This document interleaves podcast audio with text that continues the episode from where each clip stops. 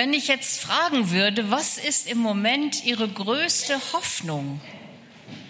Das wäre, glaube ich, ganz spannend zu hören, weil jeder wahrscheinlich etwas ganz anderes hofft.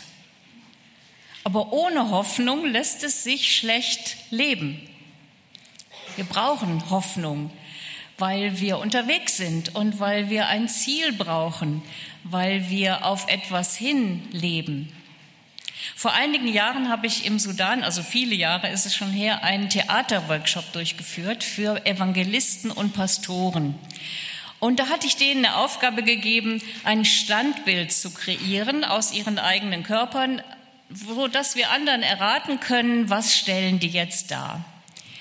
Und das war auch ganz nett. Wir haben dargestellt, wir haben geraten, wir haben erraten. Und dann gab es eine Gruppe, die stand im Kreis, alle den Kopf gesenkt. Und wir haben alles Mögliche gedacht. Beerdigung, Trauer. Wir kamen nicht drauf, was diese Gruppe darstellen wollte. Und als wir sie am Ende fragten, sagten sie, das war Erwartung. Wir stehen an der Bushaltestelle, aber wir wissen, der Bus kommt nicht. Das war damals die Realität. Da hat man sich gestritten um die Plätze im Bus. Eine Erwartung, die aber keine Hoffnung in sich trug, weil sie haben nicht damit gerechnet, dass wirklich noch was Gutes passiert an dieser Bushaltestelle. Erwartung und Hoffnung, das sind Begriffe, die gehören zusammen. Und so ist es auch in unserem Text. Da sind zwei Verse, drei und zehn aus Jesaja 40, die ein bisschen die Erwartung und die Hoffnung zusammenführen. Ich lese uns das mal vor. Vers drei. Es ruft eine Stimme, in der Wüste bereitet dem Herrn den Weg, macht in der Steppe eine ebene Bahn unserem Gott. Und dann Vers 10, siehe, da ist Gott der Herr.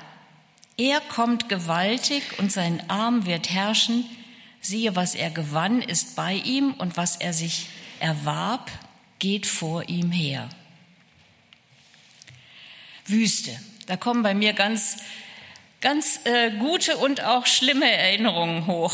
Wir waren oft im Sudan und damals, vor 40 Jahren, gab es dort noch keine Wege durch die Wüste, sondern wenn wir Missionarinnen dort besuchen wollten, dann mussten wir uns darauf einstellen, etwa 20 Stunden oder mehr, oben auf der Ladung eines Lastwagens zu sitzen, also ohne Plane oben, der war oben offen, da wurde alles draufgeladen. Darauf durften die Passagiere also sind wir da erstmal hochgeklettert, ganz oben auf den Lastwagen. Und wir saßen dann in Sonne und auch in der Kälte oben auf diesem Lastwagen und ratterten durch die Wüste. Schlagloch an Schlagloch. Jetzt stellt man sich Wüste oft so vor, schön im Urlaub, ne, wenn man schon mal in Ägypten im Urlaub war, dann kann man da mit dem Squad durch die Sanddünen fahren oder man stellt sich die Sahara vor. Aber die Wüste, das ist oft eine Steinwüste mit spitzen Steinen und es geht ständig rauf und runter und es ist sehr, sehr anstrengend. Das sind meine Erinnerungen an Wüste. Tagsüber furchtbar heiß und nachts erbärmlich kalt. Jetzt gibt es Straßen. Jetzt kann man mit einem bequemen Bus, sogar mit Video im Bus, hin und her fahren und die Orte erreichen, die man erreichen möchte. Was für ein Unterschied. Es ist einem jetzt leicht gemacht worden, diese weiten Strecken hinter sich zu lassen. In unserem Text geht es um einen Weg, der bereitet werden soll. In der Wüste bereitet dem Herrn den Weg, macht in der Steppe eine ebene Bahn unserem Gott. Jetzt sind wir ja alle keine Architekten oder Bauherren oder kennen uns mit Bau in der Wüste aus. Deswegen ein paar Gedanken, wie das bei uns aussehen kann. Mein erster Punkt, es geht um einen langfristigen Plan. Diese Baustelle ist langfristig geplant. Wenn man ins Alte Testament schaut, dann sieht man, dass Gott diesen Weg schon lange vorbereitet hat. Wir mussten im Kindergottesdienst früher in der Weihnachtsfeier immer Verheißungen und Erfüllungen aufsagen. Das waren so komplizierte Worte, die konnte man sich als Kind kaum merken. Äh, ewig Vater, Friede Fürst äh, und, und, und. Also das war immer schwierig auswendig zu lernen und ich glaube, meine Mutter hat da sehr gelitten, wenn ich dann irgendwelche Verheißungen und Erfüllungen auswendig lernen musste, weil ich das nicht kapiert habe, worum geht's denn da eigentlich? Aber das Interessante, wenn ich das jetzt als Erwachsene mir anschaue, ist, dass die Verheißungen aus dem Alten Testament sich alle erfüllt haben in Jesus und im Neuen Testament. Und manche stehen noch aus, manche Verheißungen, die sich noch in späteren Zeiten erfüllen werden. Deshalb ist unser Text eigentlich ein prophetischer Text. Ein Text, der das aufnimmt, was im Alten Testament an Voraussagen ist, diesen Weg Gottes in diese Welt, den hat er selber von langer Hand vorbereitet. Eigentlich schon beim Sündenfall, wo er den Retter verheißt, den, der der Schlange den Kopf zertreten wird. Eigentlich schon vor Grundsteinlegung der Welt hat er verheißen, zu retten und zu erlösen, zu kommen und bei uns Menschen zu sein und zu bleiben. Hoffnung, guter Hoffnung fällt mir da ein. Eine schwangere Frau ist guter Hoffnung, sagen wir. Da ist also etwas passiert, was ihr Hoffnung gibt, dass dieses Kind das Licht der Welt erblicken wird. So bei Maria und Elisabeth, zwei Frauen, die sich begegnen, beide schwanger. Maria hat eingewilligt in Gottes Plan. Wir sind ja in der Adventszeit, deswegen dachte ich, passt das ganz gut, diese Geschichte nochmal mit reinzunehmen. Sie hat eingewilligt in Gottes Plan durch den Heiligen Geist, durch ein Wunder, schwanger zu werden und den verheißenen Retter in sich zu tragen. Elisabeth, nach langem Warten, nach vielen Jahren der Frustration, der Trauer, ist endlich schwanger geworden. Und jetzt begegnen sich diese beiden Frauen,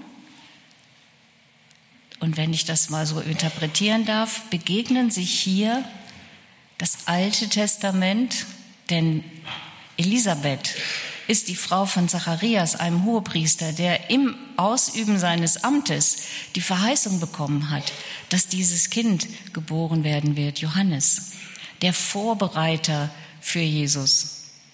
Und da ist Maria, die für den neuen Bund Gottes steht, denn Jesus ist in ihr und sie wird das Kind gebären, das den neuen Bund Gottes mit den Menschen ermöglicht. Hier begegnen sich das Alte und das Neue Testament, der alte Bund und der neue Bund. Und die Freude ist groß. Das Kind von Elisabeth hüpft im, im Bauch, als es erkennt, dass in Maria der Erlöser unterwegs ist. Dass dieser Weg Gottes, der schon lange angelegt ist, der verheißen ist, jetzt endlich Realität wird. Verheißung und Erfüllung.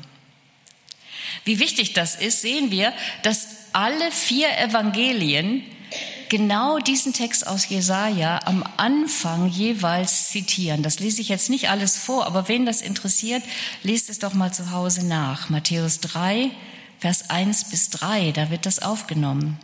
Markus 1, 1 bis 3. Lukas 3, 2 bis 6, Johannes 1, 22 bis 23. Alle am Anfang der Evangelien beziehen sich auf diesen langfristigen Plan Gottes, auf diesen Weg durch die lange Wüste, der Erfüllung findet in Jesus. Jesaja hat es vorausgesagt. Jesaja hat gesagt, bahnt einen Weg in der Wüste, in der Steppe. Das, was hoch ist, muss niedrig werden und das, was niedrig ist, soll erhöht werden. Es wird Gerechtigkeit geben im Reich Gottes. Es wird einen neuen Anfang geben. Es wird ein Ziel geben, auf das wir zuleben. Johannes predigt in der Wüste und lädt zur Umkehr ein. Und damit bereitet er den Weg vor für das Volk, den Messias Jesus zu empfangen. Den Weg bereiten fängt mit Umkehr an, mit Buße. Damit, dass wir auf die Knie gehen und sagen, Herr, ich will umkehren und deinen Weg gehen und nicht mehr meinen. Ein lang vorbereiteter Plan wird erfüllt. Advent heißt, wir warten darauf, dass Jesus wiederkommt. Wir sind noch nicht am Ende dieses Weges. Der Weg wird weiter vorbereitet, zubereitet, ausgerichtet auf das Ziel. Und wir sind ein Teil davon. Mein zweiter Punkt, Anfang und Ende. Jeder Weg hat einen Anfang, aber was ist das Ziel? Heute hört man ja öfter, der Weg ist das Ziel. In unserem Text lesen wir etwas anderes. Da geht es nämlich um ein lebendiges Ziel. Ein Ziel, das auf uns zukommt. Da steht in Vers 10, siehe, da ist Gott. Er kommt gewaltig und sein Arm wird herrschen. Siehe, was er gewann, ist bei ihm und was er sich erwarb, geht vor ihm her. Ich finde, das ist ein tolles Bild. Das Ziel, auf das wir hinleben, kommt auf uns zu.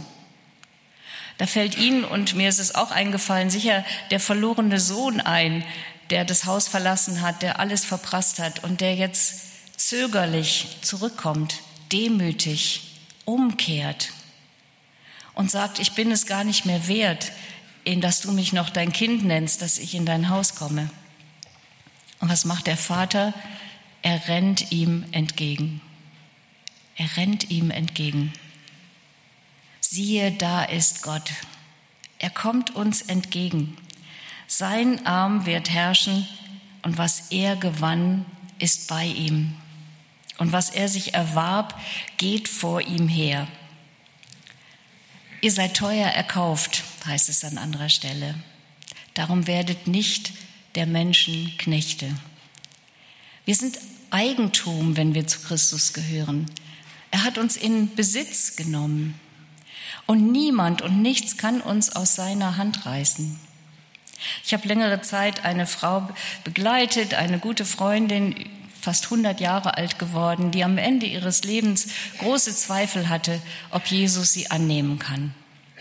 Das war sicherlich auch ein Stück Altersdepression, die da auf ihr lastete. Und ich konnte ihr immer wieder sagen, du bist Eigentum von Jesus. Er hat dich gekauft, er lässt dich nicht einfach so gehen. Du gehörst dazu. Ich glaube, es war Martin Luther, der gesagt hat, am Ende will ich mich am Rockzipfel festhalten von Jesus und dann wird Jesus sagen, der Zipfel da, der gehört auch dazu. Wir sind Eigentum. Wir kommen an am Ziel. Das Ziel kommt uns entgegen und wir werden am Ziel ankommen. Wir gehören nicht mehr uns selbst, sondern Christus, der für uns gestorben ist und der uns erworben hat, der uns gekauft hat, freigekauft hat mit seinem kostbaren Blut. Ein Tunnel wird von zwei Seiten gebohrt. Wir haben gerade gehört, unter der Elbe war es, glaube ich, ist wieder ein Tunnel gebaut worden eine Brücke von zwei Seiten gebaut. Wir bauen den Weg durch die Wüste, so wie es unser Auftrag ist. Aber das lebendige Ziel kommt auf uns zu. Niemand kann uns aus seiner Hand reißen. Es kann kommen, was will. Wir sind sein Eigentum. Anfang und Ende. Der dritte Punkt, lebendige Steine. Jesus hat einmal seine Jünger ausgesandt, 70. Lukas 10, Vers 1 steht das.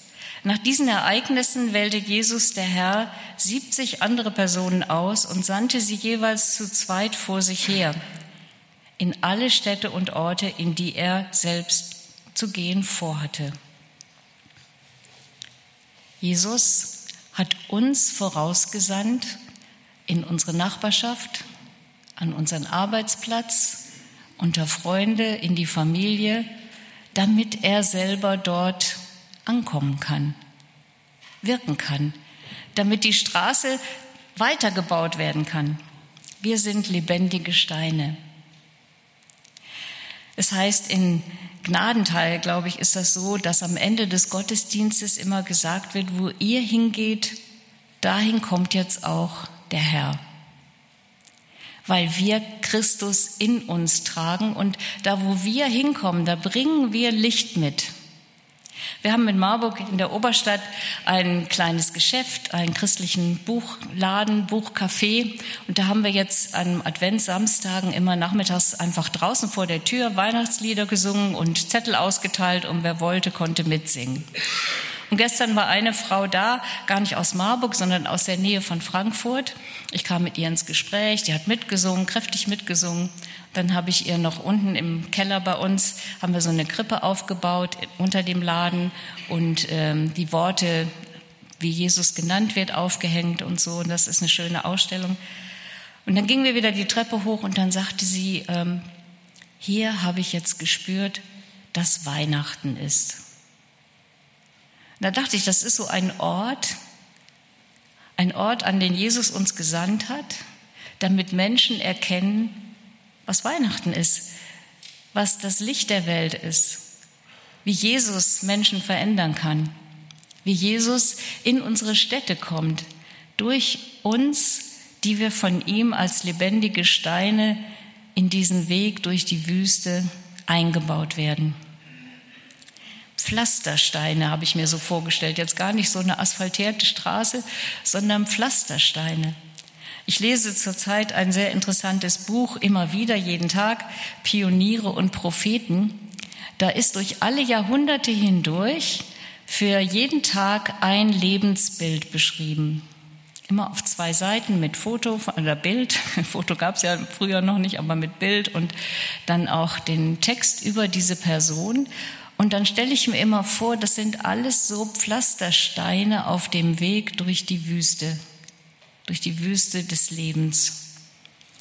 Und das Interessante bei all diesen Lebensbildern ist, die haben alle schwere Wege gehabt. Also da ist keiner drin, der glänzend durchs Leben gerauscht ist. Die haben Probleme gehabt, die haben Krankheiten gehabt, die wurden verfolgt, die hatten Schwierigkeiten, die sind wirklich den untersten Weg gegangen. Auf denen wurde rumgetrampelt, könnte man sagen.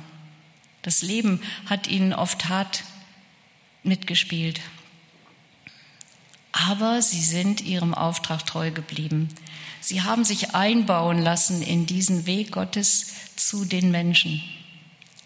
Und dann frage ich mich immer, bin ich dazu bereit, diesen unteren Weg zu gehen, nicht geachtet zu werden, verachtet zu werden, durch Nöte zu gehen? damit der Weg Gottes zu den Menschen gepflastert werden kann? Bin ich bereit, mich da einbauen zu lassen? Nikolaus Graf von Zinzendorf hat das in einem Lied, er hat ja wunderbare Sachen gedichtet, so ausgedrückt. Wir wollen uns gerne wagen, in unseren Tagen der Ruhe abzusagen. Dies tun vergisst. Wir wollen nach Arbeit fragen, wo welche ist. Nicht an dem Amt verzagen, uns fröhlich plagen und unsere Steine tragen aufs Baugerüst. Und dann Strophe 4. Wir sind in ihm zufrieden. Was uns hienieden als Last von ihm beschieden, hat sein Gewicht. Doch ist das Joch für jeden drauf eingerichtet. Drum mag der Leib ermüden. Wir gehen im Frieden von Jesus ungeschieden und sterben nicht. Was für eine Hoffnung. Was für eine einzigartige Hoffnung. Das Leben kommt auf uns zu. Der Weg zu Gott ist frei durch Jesus. Der langfristige Plan Gottes ist aufgegangen. In Jesus hat er diese Welt erlöst, hat er den Weg zu Gott geebnet. Und wir dürfen uns einbauen lassen in diesen Weg.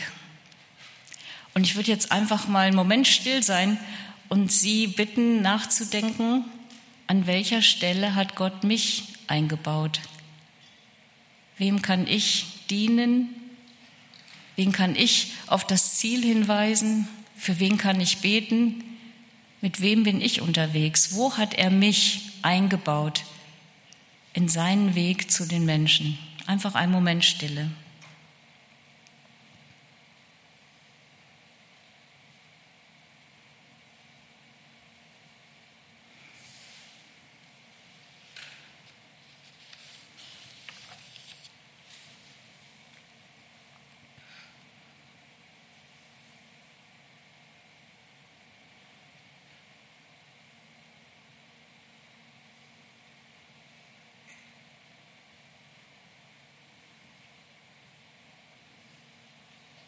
Ich lese uns nochmal den Text. Es ruft eine Stimme, in der Wüste bereitet dem Herrn den Weg, macht in der Steppe eine ebene Bahn unserem Gott. Siehe, da ist Gott der Herr. Er kommt gewaltig und sein Arm wird herrschen. Siehe, was er gewann, ist bei ihm und was er sich erwarb, geht vor ihm her. Das ist ein Bild von einem Sieger, der zurückkommt und sein Sieg wird gefeiert. Und dann bringt er das mit, was er gewonnen hat. Ein Triumphzug. Das Eigentum, was er sich erworben hat, ist dabei. Sie und ich, wenn Sie eingestimmt haben in diese Übereignung des eigenen Lebens an Jesus, gehören dazu. Und wir werden dabei sein. Das steht fest. Das ist sicher. Das gibt uns Hoffnung. Eine einzigartige Hoffnung. Wie der Weg dahin aussieht, wissen wir nicht. Aber wenn wir bereit sind, uns von ihm einbauen zu lassen in den Weg, wissen wir, dass es ein sinnvoller Weg ist und dass er zu seinem Ziel kommt. Zum Schluss noch, weil wir auf Weihnachten zugehen, eine Erinnerung an Wüste und unsere Reise im Sudan. Das muss in den 80er Jahren gewesen sein. Wir waren unterwegs, die zwei deutschen Missionskrankenschwestern in einem kleinen Krankenhaus im Norden in Abri zu besuchen. Wir waren nach Dongola geflogen, der Provinzhauptstadt, und von da aus mussten wir gucken, wie wir irgendwie die paar hundert Kilometer überwinden können bis wir zu den Schwestern kommen. Wir wollten so gerne am Heiligabend da sein und mit ihnen Weihnachten feiern. Es war der 23. Dezember. Ich war krank, ich hatte eine Erkältung oder Fieber auch. Der erste, der uns mitnahm, war ein umgebauter Bus, in dem ganz viele Autoreifen bis unter die Decke gestapelt waren. Wir durften uns noch ganz hinten irgendwo hinsetzen, über den Nil rüber und dann ein Stück durch die Wüste. Und dann setzte er uns in einem kleinen Ort in so einer Art Karawanserei ab. Weiter fuhr er nicht. Ich legte mich sofort ins Bett, das heißt, es waren so Liegen, die meisten standen im Innenhof, Open Air, schläft man dann.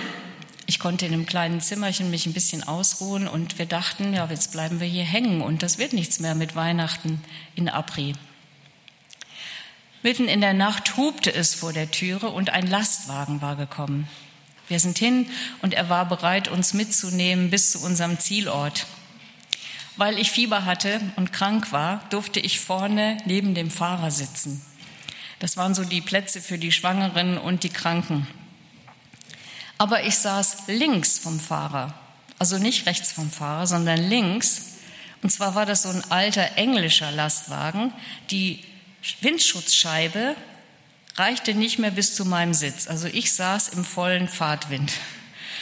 Der Fahrer war geschützt, neben mir eine Frau geschützt, noch eine Frau geschützt und dann wieder ungeschützt. Also wir waren wirklich ganz eng beieinander und ich habe mir dann die Wolldecke so über den Kopf gezogen und dachte, ich kriege jetzt gar nicht mehr viel mit.